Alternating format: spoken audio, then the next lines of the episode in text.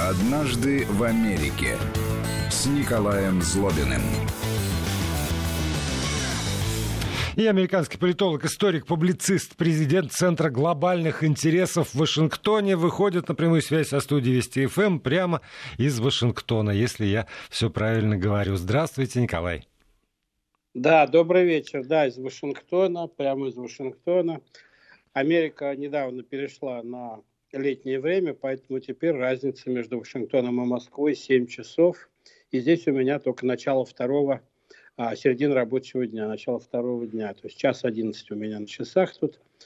Поэтому а, Америка, как обычно, всегда сзади России, но сегодня вот она сзади на 7 часов. И время ланча? Ну, время ланча, да, да. Вот, а вам приходится жертвовать здоровым образом ну, жизни, режимом. Ничего, мой врач бы только это поприветствовал, если пропущу ланч. Ну, я надеюсь, вы не пропустите вступительный анекдот? А, нет, не пропущу.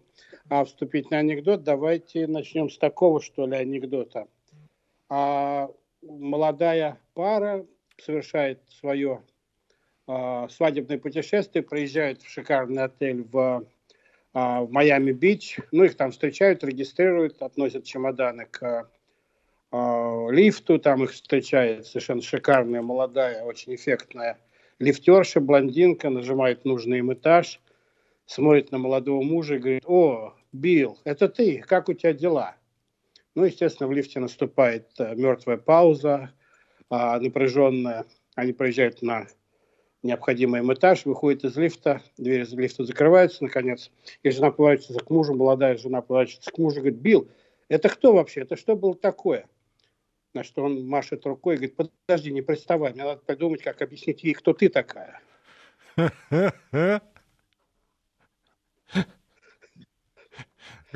Как, как-то у вас в, в Америке живут, правда, не так, как у нас. Но, тем не менее, вот это такой вот миленький и традиционный американский анекдот. Тут вообще любят анекдоты про неверных мужей и жен. Да, но ну, как вот, наверное, везде.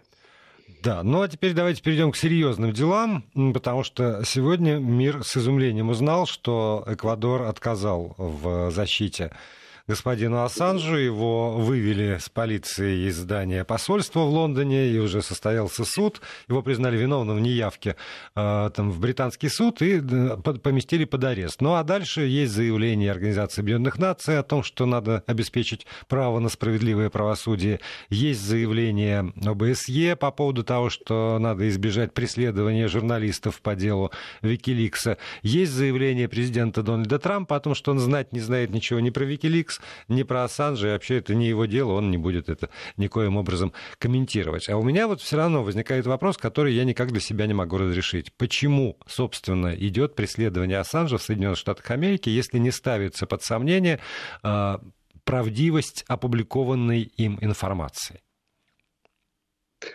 Ну, вообще, вот истории с похищением и публикацией информации а, из а, электронных носителей последние, может быть, два десятилетия становятся все более важными, и я уверен, сейчас очень большое количество юристов в Соединенных Штатах потирают руки в ожидании интересных а, прецедентов, интересных историй, судебных расследований.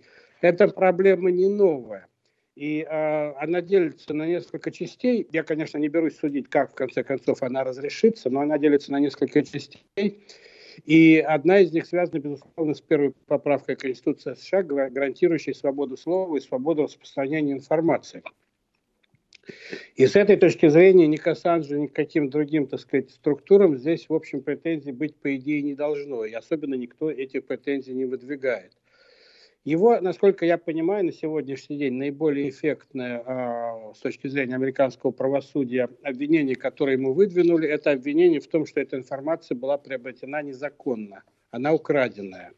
И, соответственно, так сказать, его обвиняют в краже, а не в том, что эту информацию, так сказать, он распространил. Ну, Более ну, того, ну, не он же украл. Ну, там, по, по поводу человека, который, который я украл, э, уже все, есть судебное решение. И... Ну да, если, я думаю, этот аргумент будет использоваться Ассанжем и будет использоваться его адвокатами.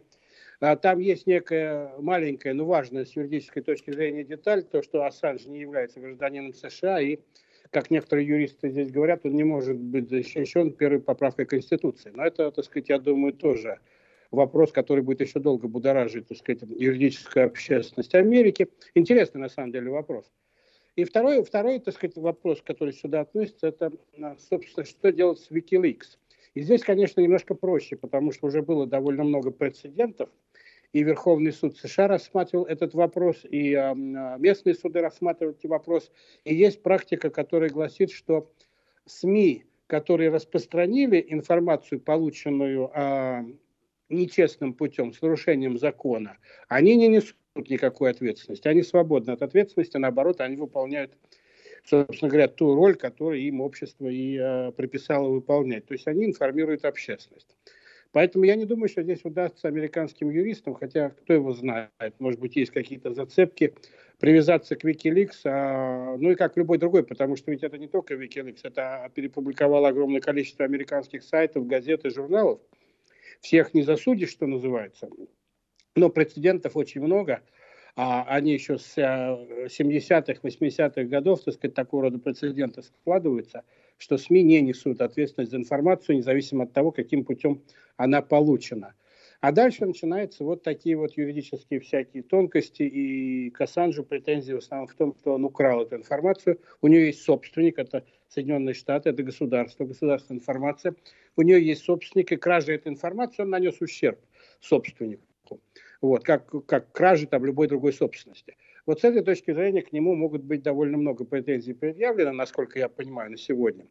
Но я скажу честно, и Ассанж, и э, другого, другие такого рода люди, в общем, в общественном мнении США не осуждаются, что ли, так решительно, как могло бы показаться. Очень многие американцы считают, что такие люди нужны, они настоящие герои, они вскрывают, так сказать, то, что американское государство делает неправильно, в этом основа, так сказать. Мы узнаем очень много вещей от них, и э, они как раз должны, э, так сказать, почитаться. Может быть, они нарушают какие-то правила, законы там и так далее, но в общественном мнении они, так сказать, многие их почитают их как настоящие герои, и многие приводят в пример такого рода людей из прошлого в Соединенных Штатах, когда раскрытие той или иной информации, типа Watergate, типа секретных там документов Пентагона, черного бюджета Пентагона, там бумаг, связанных с Вьетнамом, бумаг, связанных, документов, связанных с убийством Кеннеди. Это все было получено, так сказать, ну, мягко говоря, незаконно, опубликовано, но помогло американскому обществу понять, что же на самом деле происходит а, в вершинах власти, в коридорах власти. Поэтому здесь есть такое двойственное отношение к Ассанжу, к Сноудену и к другим такого рода людям, которые, в общем, а, бросаются, что ли, скажем так, а, на амбразуру и считают своим долгом информировать общественность об, об информации, которую государство хотело бы от них скрыть. Но государство, конечно, обладает большим юридическим механизмом и большими деньгами для э, наема на работу очень профессиональных адвокатов, и посмотрим, что из этого получится. Но в любом случае ситуация интересна, я думаю, что можно запастись, кто хочет это наблюдать попкорном, и наблюдать, как дальше будет это развиваться ситуация. Она далеко не однозначная. Ну, потому что, что получается, будет... что, я прошу прощения, получается, что любое журналистское расследование по поводу там, даже не государства, а, а чиновника или там, того или иного человека, это все равно вторжение тогда в частную жизнь, это использование зачастую информации, принадлежащей этому человеку, по поводу его участия в коррупционных схемах, по поводу его, а, не знаю, преступлений а, на сексуальной почве. Это тогда, если, если создается такой прецедент, тогда, значит, все, кто занимается журналистскими расследованиями, все сразу автоматически попадают вот под подобные какие-то обвинения, и э, эта отрасль деятельности тогда должна вся быть выведена за рамки закона. Ну, нет, конечно, потому что расследовательская журналистика – это главное направление американской журналистики, это самая престижная, самая крупная, самая такая интересная часть американской журналистики. Здесь есть свои правила – например, человек, который занимает публичный пост, а, избранный или неизбранный чиновник, но в любом случае политик, который получает зарплату из налогов а, налогоплательщиков, из денег, которые платят в качестве налогов налогоплательщиков, он априори в Америке теряет очень много прав на свою личную жизнь, на неприкасаемость, на закрытость своей информации. Информация о нем, как правило, является открытой, и этого требует ну, избиратели. И э, здесь никто, конечно, судиться с журналистом не пойдет. Вообще в Америке судиться с журналистом – это очень плохой тон, особенно для политика. Обратите внимание, э, сколько Трамп не называл там CNN или New York Times, Washington Post fake news, он ни разу в суд не пошел и не стал доказывать в суде, что они пишут неправду. Хотя, наверное, у него были такие аргументы. Это просто неприлично. Журналист делает свою работу.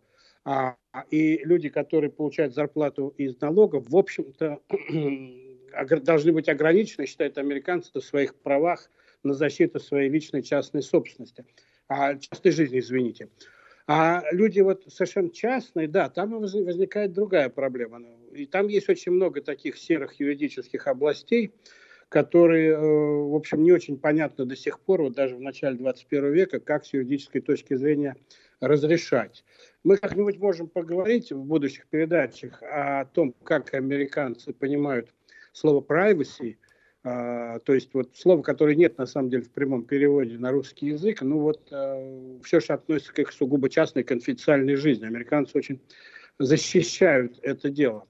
Но здесь очень много возникает действительно таких ситуаций, которые требуют юридического вмешательства и очень часто журналисты выигрывают такие суды, потому что априори считается, что право общества знать выше права человека попытаться скрыть эту информацию. Поэтому здесь к Ассанжу будет очень непростой, это будет для американского государства очень непростой путь доказать, что он виновен. Но упирать они, я думаю, будут на то, что эта информация была собственником кого-то другого, она не была, так сказать, публичной. И то, что она попадала под, видимо, под какие-то разделы закона о государственной тайне, и был нанесен ущерб национальной безопасности США. Но это надо все доказывать, и я думаю, что это будет не, не, не просто, и, наверное, процесс будет довольно длительный, интересный. И для юристов, наверное, очень занимательный. Давайте тогда поговорим о, о области, которая уж точно совершенно выведена тоже из э, области, ну, из зоны privacy. Это доходы, это налоги и э, сколь мы можем судить тоже по американской литературе или американским фильмам, а вот это вот э, налоговые преступления и возможность э, там, посадить главу мафиозного клана именно за налоговые какие-то его э, недочеты и ошибки, это то, чем всегда пользовалась полиция. А вообще вот насколько доходы и налоги – это та область, где каждый гражданин Соединенных Штатов Америки должен, ну так или иначе, себя чувствовать специалистом? А, не, ну тут невозможно чувствовать себя специалистом, особенно в области налогов, потому что это в Америке очень запутанная, очень большая, очень сложная а, сфера такой финансовой, юридической, что ли, деятельности. И подавляющее большинство американцев, которые ну, не просто живут от зарплаты до зарплаты, ведь многие американцы имеют там инвестиции, дома, кредиты, там, я не знаю, а, ценные бумаги, участвуют в разных а, вещах, которые происходят на рынке акций там, и так далее, и так далее, то они, как правило, нанимают а, советника по налогам, который, собственно говоря, и раз в год занимается их налогами. А вот это раз в год, и... это же как раз вот примерно эти дни, да? Это просто от 15 апреля вся Америка обязана, до 15 апреля, это дедлайн, вся Америка обязана сдать свои налоговые декларации. Хотя там тоже есть небольшое исключение. Можно попросить официальное государство отложить сдачу твоей налоговой декларации на полгода и а, до, до 15 октября. Но это, если, например, вы болеете, путешествуете, у вас нет возможности сейчас заполнить все эти декларации, налоговые бумаги, то вы можете одноразово такая вот на полгода отложить. Ну, кто-то пользуется этим, но в основном подавляющее большинство американцев 15 апреля, с 1 января по 15 апреля обязаны, а, все, абсолютно все обязаны а, задекларировать свои доходы, а если нет доходов, в любом случае обязаны задекларировать их отсутствие. То есть оформить а, определенные бумаги и а, сдать их в налоговую, в налоговую службу США. Николай, Есть простите, вот давайте я вот уточню главный вопрос, наверное, э, который э, резко отличает ситуацию у нас и, как мне кажется, в Соединенных Штатах Америки. У нас, например, э, если человек просто себе работает на работе, ну вот я, например, работаю даже да. в, не, в нескольких местах. Налоговым резидентом являюсь не я, а мой работодатель. Фактически я не подаю налоговых деклараций, потому что вот мои источники доходов, они через работодателя известно государство. В Соединенных Штатах Америки человек э, в любом случае сам платит, ну, то есть э, сам из своего кошелька уже платит налоги, э, работодатель за него ведь это не делает. Даже если работодатель делает, а частенько это делает, я сейчас об этом скажу, угу. то а, человек все равно должен лично а, к 15 апреля подать все налоговые документы. Это очень личное дело, сугубо, так сказать, персонально. Это примерно такая же ответственность, как там, я не знаю, пойти проголосовать или что-то такое. То есть, хотя, так сказать, здесь ответственность за невыполнение этого дела, конечно, несравнимо более серьезная. Знаете, как говорят в Америке, есть две вещи, которых нельзя избежать в жизни, это смерть и налоги. это очень такая американская поговорка. Поэтому 15 апреля, 15 апреля вся Америка стоит на ушах – и 15 апреля я могу предсказать, особенно в провинции, там, на Среднем Западе, на юге и так далее Америки, там, в общем, наверное, везде. Почтовое отделение, а это, как правило, через почтовое отделение сдаются налоговые декларации, почтовые отделения будут работать практически круглосуточно. И я, я это наблюдал сам в прошлые годы, сейчас, хотя уже большее количество американцев сдают свои налоги через интернет, но а, раньше, там еще несколько лет назад, я сам ехал там к середине, к вечеру, что ли, 15 числа в суматохе, а, чтобы, так сказать, сдать э, свою налоговую декларацию, чтобы на ней, на письме, на конверте стояла а почтовая дата 15 апреля, иначе вы попадаете уже под всякие нехорошие штрафы, так сказать, и вообще а, всякие нехорошие последствия. Знаете, почтовые службы даже выкатывают так из почтовых отделений огромные а, такие вот просто ящики, куда проезжающие мимо из машины американцы просто выкидывают, опускают стекло и выкидывают свой конверт в этот ящик с налогами. И главное, чтобы там стояло число 15 число, а там, если вы сдадите даже за одну минуту до полночи, ну, в принципе, все равно вы, э, так сказать, свято выполняете вот эту вот американскую, так сказать, традицию 15 апреля. И до вот. сих пор нельзя это, сделать это, это там, через интернет? Нет, можно сделать это через интернет, есть довольно много приложений, но не все, во-первых, доверяют интернету, все равно нужна бумажная, так сказать, э, вещь, нужна личная подпись там и так далее, uh-huh. и так далее. И хотя, если у вас налоги не сложные, то есть очень много приложений, а, которые вы идете, просто в интернете заполняете, ставите электронную подпись и отправляете а, в налоговую службу. Но у многих американцев, я повторяю, и у меня включая, так сказать, налоговая декларация, вещь довольно сложная. И я объясню почему. Во-первых, в Соединенных Штатах прогрессивная шкала налогов, потому что э, то, есть, чем больше ты заработал, тем больше ты платишь налогов. А, и американцы тщательно подсчитывают, соответственно, сколько они заработали за прошлый год. Мы говорим сейчас про 2018 год. Сколько они заработали за прошлый год и, соответственно, в какую категорию они будут попадать. А, и примерно какое количество налогов им надо будет заплатить. Это во-первых. Во-вторых, налоги делятся тут на три части. Это федеральные налоги, это налоги штатов и налоги местные. И к 15 апреля ты платишь все три категории налогов. Есть отдельные исключения, несколько штатов, где нет штат, налогов штатов. Есть отдельные исключения, где нет местных налогов. Но в целом большинство американцев оформляет, так сказать, вот два вида налогов сразу. Вот в Вашингтоне, например, поскольку Вашингтон является то, что называется округ Колумбия, не входит ни в какой штат, там, например, штат, налогов штата нету. В Вашингтоне люди оформляют только федеральные и местные налоги. Ну, как бы там да, но было, значит ли они... это, что они платят меньше? Это вот вопрос, на который я уже получу ответ у Николая Злобина. После выпуска новостей мы прервемся на три минуты и затем вернемся. Николай Злобин остается на связи со студией Вести ФМ. «Однажды в Америке» с Николаем Злобиным. Продолжаем разговор. Николай Зловин, политолог, на связи со студией Вести ФМ из Вашингтона. Мы говорим о э, налоговой системе Соединенных Штатов Америки, которая касается граждан, э, как это называется, частные, да? Физических лиц. Ну, да нет. Физики. Всех, всех, это мы говорим о персональных налогах, да. Да. Вот, а, и, и э, правда, и, если, если, например, я, я хочу уточнить, если в каком-то там округе или штате отсутствует э, за, налог штата, это значит, что в соседних штатах люди платят налогов больше? В общем, да. Да? В общем, а да. зачем и, они туда не все переезжают в этот штат, где меньше? Ну, потому что большие налоги, большие налоги, как правило, гарантируют вам лучшее качество жизни. Это лучшие школы, лучшие дороги, лучшая полиция, лучшая там, я не знаю, окружающая среда, парки там и так далее, и так далее.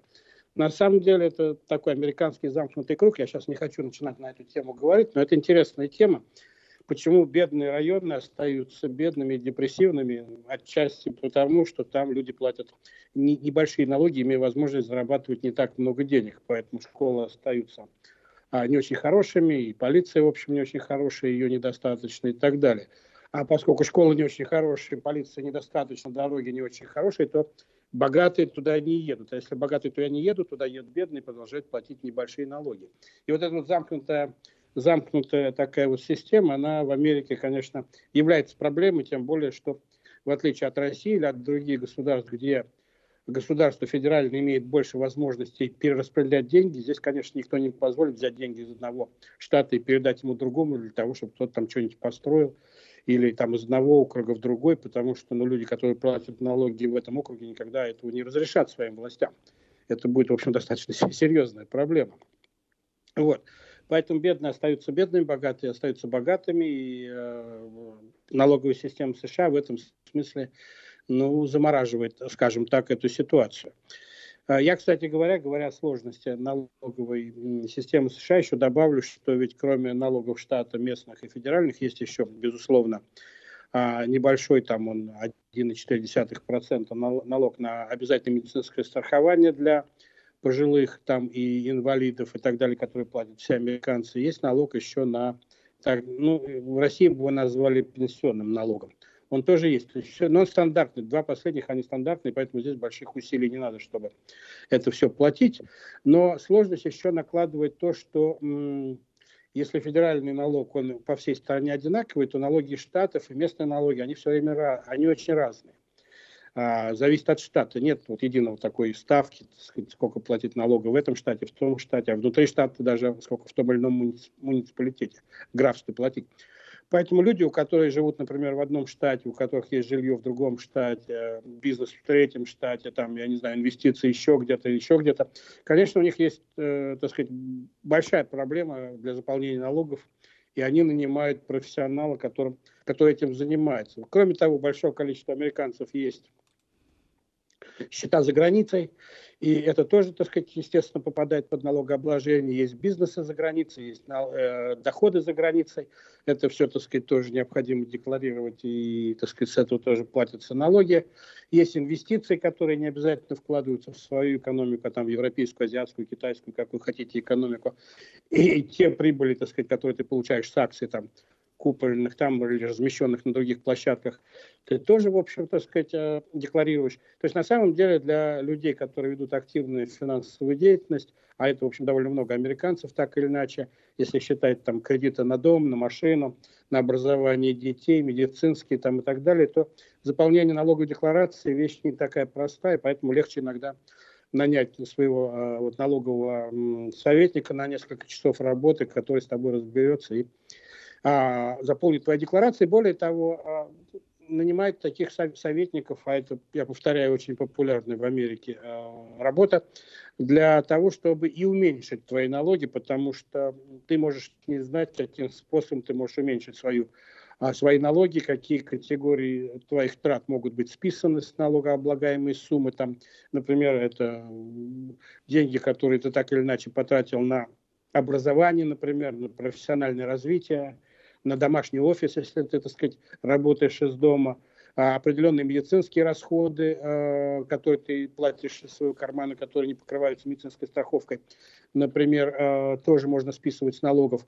И, и, и разного такого рода вещи, если, например, вы владеете многоквартирным домом, а и цена, так сказать, аренды дома упала, вы, соответственно, то, что вы потеряли, тоже можно списывать с налогов. То есть на самом деле очень много хитростей и даже не хитрости, в принципе, закон подразумевает очень много возможностей уменьшить налогооблагаемую базу. И, конечно, одному простому человеку, если он профессионально этим не занимается, просто невозможно это знать. Более... Да, но с другой стороны, простите, вот потому что вот это э, снижение налогооблагаемой базы, это вещь такая, которая у нас в стране все время э, оценивается как ну, такая серая схема хождения по грани, и вот очень важно как бы не перейти эту самую грань, потому что в противном случае налоговые органы э, будут иметь тебе нездоровый интерес. Э, насколько американцы э, идут на такие вот э, схемы снижения налогов. Насколько это признается абсолютно там, законной деятельностью, и нельзя, нельзя ли ожидать, что э, потом придут и пересчитают все эти налоги? Нет, схемы снижения э, своей налогооблагаемой базы вполне законные. Другое дело, так сказать, ты можешь выйти из рамок закона. Наверняка какие-то американцы пытаются это делать, а то и выходят. Вот. А, но ты имеешь право потратить какие-то деньги, например, на развитие своего бизнеса или на повышение своей конкурентной способности, то есть, например, собственное образование, образование детей, или, например, на решение своих проблем, связанных со здоровьем, например, и так далее. И ты, да, ты по закону имеешь право, так сказать, это списать из-за общей суммы своих заработанных денег и определенную часть этих расходов списать с налогов. Например, я знаю довольно много американцев, которые работают на дому, там юристы, врачи, журналисты и так далее, у которых нет рабочих офисов, то, что называется фрилансеры. И да, их рабочий офис считается, э, домашний офис считается рабочим местом, они списывают все расходы, связанные с этим офисом, начиная там от электричества, кончая покупкой бумаги, там, компьютера, там, ну, все, все, что связано с профессиональной деятельностью. Налоговые органы, да, могут оспорить тельные э, твои списания, и периодически это делают, и ты можешь тогда, так сказать, возвратить эти деньги или доказать, что ты был прав. Например, так сказать, у меня есть приятель, который владеет э, небольшой компанией по пиццерии, вот, его все водители списывают э, деньги, которые они тратят на бензин там, и так далее, поскольку они работают на своих машинах, поскольку это рабочие траты, ну и так далее. И амортизация машины тоже, кстати говоря. Там есть целая, целая таблица, по которой амортизация машины э, за тот или иной год тоже уменьшает твою налогооблагаемую базу. Ну, так многие работают, поэтому здесь отработанная система. Я думаю, что американские налоговые органы тоже достаточно тренированы видеть, где, где что-то не совпадает. А в принципе, э, кроме того, есть еще очень важные такие вот детали, которые каждая американская семья думает, что делать и а, как это оформить налогово, и это тоже осложняет налоговую декларацию. Это, например, вы собираетесь с женой подавать налоговую декларацию вместе или раздельно. Это совершенно разные налоговые, так сказать, пути. Вы можете как семья подать эту налоговую декларацию, соответственно, у вас одни, одни списания, одна налогооблагаемая база и правила одни. А если вы попадаете, подаете это раздельно, то у вас две налоговые декларации и а, там совсем другие, так сказать, проценты списания, совсем другие проценты налогов и так далее, и так далее. А есть семьи, у которых, так сказать, муж и жена владеют разными вещами, а, разными бизнесами, иногда даже не в курсе, так сказать, а, сколько денег у супруга там и на каких счетах он лежит, эти деньги лежат и так далее. Это, в общем, достаточно такая прозаическая вещь во многих американских семьях. Кроме того, так сказать, в налоговую декларацию попадает вопрос о том, сколько у ваших иждивенцев, то есть сколько вы содержите людей, которые не, зарабатывали, не заработали в прошлом году никаких денег по разным причинам, дети, там, я не знаю, пожилые люди а, а, и так далее, или просто не работающие члены семьи, вы имеете право, так сказать, списать э, на каждого иждивенца определенную сумму, поскольку его содержите то как, какие-то расходы, которые туда идут, это стандартная в основном сумма в разных штатах, она тоже списывается с налогов. То есть все это довольно тяжелая такая работа. Не, ну вот она, она, она простите, Николай, она, конечно, тяжелая работа, но она такая специфически американская. Для того, чтобы можно было, ну, хоть как-то вот это все сравнить с тем, что происходит у нас. Вы сказали, что у вас там прогрессивная шкала налогообложения. И, например, вот наша ставка 13%, это что? Это э, начало этой шкалы, это середина этой шкалы, но явно не конец. А вот как, если э, считать на круг, то какой я, я процент? Думаю, это, я думаю, что это немножко ниже. Я сейчас не помню конкретных, потому что по разным штатам по-разному. И, а, но это немножко ниже а, середины будет. Я думаю, что, если я правильно помню, чуть выше 30% максимальный федеральный налог на людей, которые зарабатывают очень много. Это, кстати, тоже большая политическая проблема. И огромные дискуссии в Америке это вызывает. И более того, на каждом на каждом президентском цикле, каждый президентский выбор поднимается вопрос о налогах. Здесь тоже есть такая м, уловка 22, что ли, называется. С одной стороны, все требуют э, в Америке, люди, зарабатывающие не очень много, но это естественные, так сказать, их требования, по-моему, логичное. Требовать, чтобы много зарабатывающие люди, богатые, платили как можно больше налогов.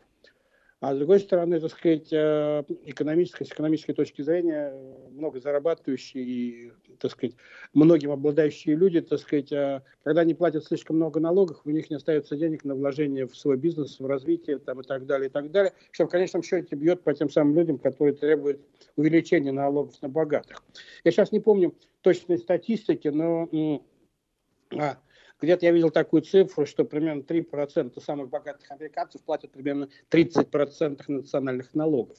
То есть, в принципе, так сказать, богатые люди нужны, потому что они платят много налогов в условиях прогрессивной системы, прогрессивной шкалы налогообложения. Я не оспариваю такой... необходимость богатых людей в Америке, но а, если, если вы не помните там процентов, э, вопрос, какую часть своих доходов вы отдаете американскому государству, это неприличный вопрос или приличный? Непр... Неприличный. Это совершенно неприличный Неприличный, вопрос. да? Ну, где-то, э, если проценты, там же зависит от того, какую сумму вы заработали за год, и это можно в интернете любой желающий может себе найти, даже на русском языке, но я бы сказал так, что где-то от э, 10 примерно до 33-35%, в зависимости от того, сколько вы зарабатываете, вы отдаете государству в качестве федерального налога. А, вот. а совсем вот что... э, какие-то бедные люди тоже платят налог? Нет освобождения есть, от налогов? Есть, есть минимальные, и в разных штатах это по-разному, а минимальная необлагаемая налогом сумма, которая автоматически, так сказать, не попадает под налогооблагаемые, под налоговые законы у каждого человека есть. Там это, опять я повторяю, это зависит от конкретного штата, но она может быть совсем минимальной, там может быть 10-20 тысяч долларов, которые просто изымаются из, вашей, из вашего дохода за прошлый год, и э, дальше идет все налогооблагаемое. Но тут еще одна такая есть интересная деталь, она, если у нас есть еще время об этом поговорить, она связана с тем, что как и в России, можно договориться, возвращаясь к вашему вопросу, Владимир, когда вы приходите на работу в ту или иную компанию и заполняете документы, так сказать, на зарплату там и социальное страхование и так далее, и так далее, вас обязательно в этих документах спрашивают, не хотите ли вы с каждого своего чека, который вы получаете там раз в две недели, условно говоря, отдавать какую-то сумму сразу на налоги. И вы обычно соглашаетесь, потому что легче растянуть 24, на 24 части свой годовой налог, чем платить это вот к 15 апреля. Многие американцы соглашаются, и поэтому от каждого, от каждого вашего э, чека, от каждого зарплатного чека ваш работодатель автоматически переводит какую-то сумму, вами определенную, в э, адрес налогового управления. И в конце ваш работодатель в адрес налогового управления и вам посылает э, одну и ту же, так сказать, форму, в которой написано, сколько вы заработали и сколько он отчислил туда, сколько работодатель отчислил в налоговое управление. И вы заполняете, или ваш помощник заполняет налоговую декларацию с учетом этой бумаги, она это важная бумага, важная такая, каждый американец получает раз, раз в год, а это важная бумага, и дальше налоговое управление смотрит, может быть, вы переплатили а, налоги государству, тогда в течение довольно короткого, на самом деле, времени вам эти деньги вернутся на ваш счет, который вы укажете в свой банковский счет. А если деньги вы не доплатили, то вам придет такое вежливое напоминание, что мы бы хотели получить ваш чек а, вот, на недостающую сумму. Но это зависит, я повторяю, не только от того, сколько вы заработали, сколько вы в течение года там отчисляли в адрес, э, в, в адрес налоговой э, службы США, но и сколько вы с вашим помощником налоговым в конце года сумели списать сколько вы сумели, так сказать, насколько вы уменьшили свою налогооблагаемую базу. А это тоже зависит, потому что когда вы платите налоги каждый год, вы же не знаете, что у вас будет, там, не дай бог, там тяжелая болезнь, там, или вам придется платить за школу ребенка, там, или еще что-то, что, или там университетский, колледж и так далее. Что может быть в конце года большие расходы, вы будете, в общем, стремиться их списать с налогооблагаемой суммы. То есть это вещь довольно запутанная, и а, в конце концов, э, к 15 вы должны так или иначе определиться. Но если где-то что-то там недоплатили, переплатили и так далее, то дальше вы начинаете а, или ожидать, или, или посылаете чек в адрес налогового управления а, штата, федерального там, или местного, с тем, чтобы заплатить ту сумму, которую вы все еще должны. А Но, а скажите, пожалуйста, Николай, еще вот американское государство э, считает, что все равны в смысле налогов, или есть категории, ну, не знаю, учителя, полицейские, какие-нибудь военные, для которых ниже налоговые ставки, или они вообще освобождаются от налогов, как-то поощряются государством через налогообложение? Нет, есть, конечно, очень много категорий, которые, в общем, э, имеют льготное налогообложение. Это не только там военные, там врачи нет, конечно, врачи высокообра... высоко а, как, доходная категория, да, высокооплачиваемая категория в Соединенных Штатах, адвокаты и так далее. Но есть э, определенные категории военных, есть очень много м, разного рода пенсионеров и так далее, инвалидов, недееспособных людей, которые имеют пониженные налоговые ставки. Но все платят налоги. Налоги заполнять бумаги к 15 апреля надо абсолютно, абсолютно всем. Но кроме того, вы имеете в виду, что мы вот еще не говорили в рамках наших программ о пенсионной системе США.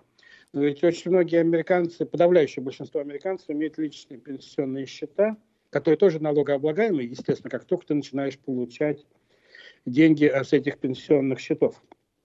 Я вам приведу такой простой пример даже, но э, когда вот вы работаете, вы можете определенную сумму каждый месяц отправлять на свой пенсионный счет. А в банке там есть специальные счета, и в банках, и инвестиционных компаниях, и пенсионных фондах. И эти деньги, которые вы туда отправляете, тоже изымаются из налогооблагаемой суммы за этот год вы к ним не имеете больше доступа. Вы их туда отправили, и вы можете получить их только тогда, когда вы вступите в пенсионный возраст и проявите желание получать эти деньги. Тогда они будут облагаться налогами, но они будут облагаться уже по совсем другой а, совсем другим процентом налога, потому что когда вам 40 лет у вас там или 50, у вас максимальная заработная плата, вы платите довольно много налогов. А когда вам 75, вы уже пенсионер, у вас маленькие заработные платы, меньше налоги, меньше доходы, и, соответственно, ваш пенсионный вклад, который раньше бы, так сказать, вы платили большие налоги, через 20 лет вы платите гораздо меньше. Это тоже еще одно такое осложнение. И каждый, каждый американец думает, сколько отправить в налоговую а, в пенсионный фонд там, и так далее. Что сложно понял, у нас с вами остается э, ну, там, чуть больше минуты до конца эфира. Э, либо анекдот, либо скажите, а в школе учат этой системе, чтобы человек мог сам разобраться? Ну, в школе есть что-то вроде, в некоторых школах, тут же опять все школы разные, нет, э, в США нет э, стандартов национальных образований, поэтому каждый штат определяет свои собственные стандарты и учат по своим собственным учебникам, и не только каждый штат, но и каждый округ. Поэтому в некоторых школах есть э, что-то типа, я не знаю, вот помните, в советские времена было что-то там уроки труда, домоводства и так далее, где, в общем, тебе объясняют такие основы, так сказать, жизнедеятельности, в том числе налогов. Но напрямую, конечно, никто, никто этому не учит. Вот, поэтому, ну, мы еще поговорим, я думаю, на тему школьную. Поэтому я школьную, школьную отдельно, пенсионную отдельно поговорим. А, есть совсем что-нибудь коротко, потому что у нас 20 секунд до конца эфира. Не, ну за 20 секунд, за 20 секунд уже нет. Таких коротких, а коротких просто... анекдотов американских нет, есть только еврейские анекдоты. У меня бы был, если бы меня спросили, но уже вот за, за последние 8 секунд и даже еврейского анекдота, хотя знаю, но не скажу. Да, Николай Злобин, до следующих встреч, спасибо вам большое. Да, всего хорошего.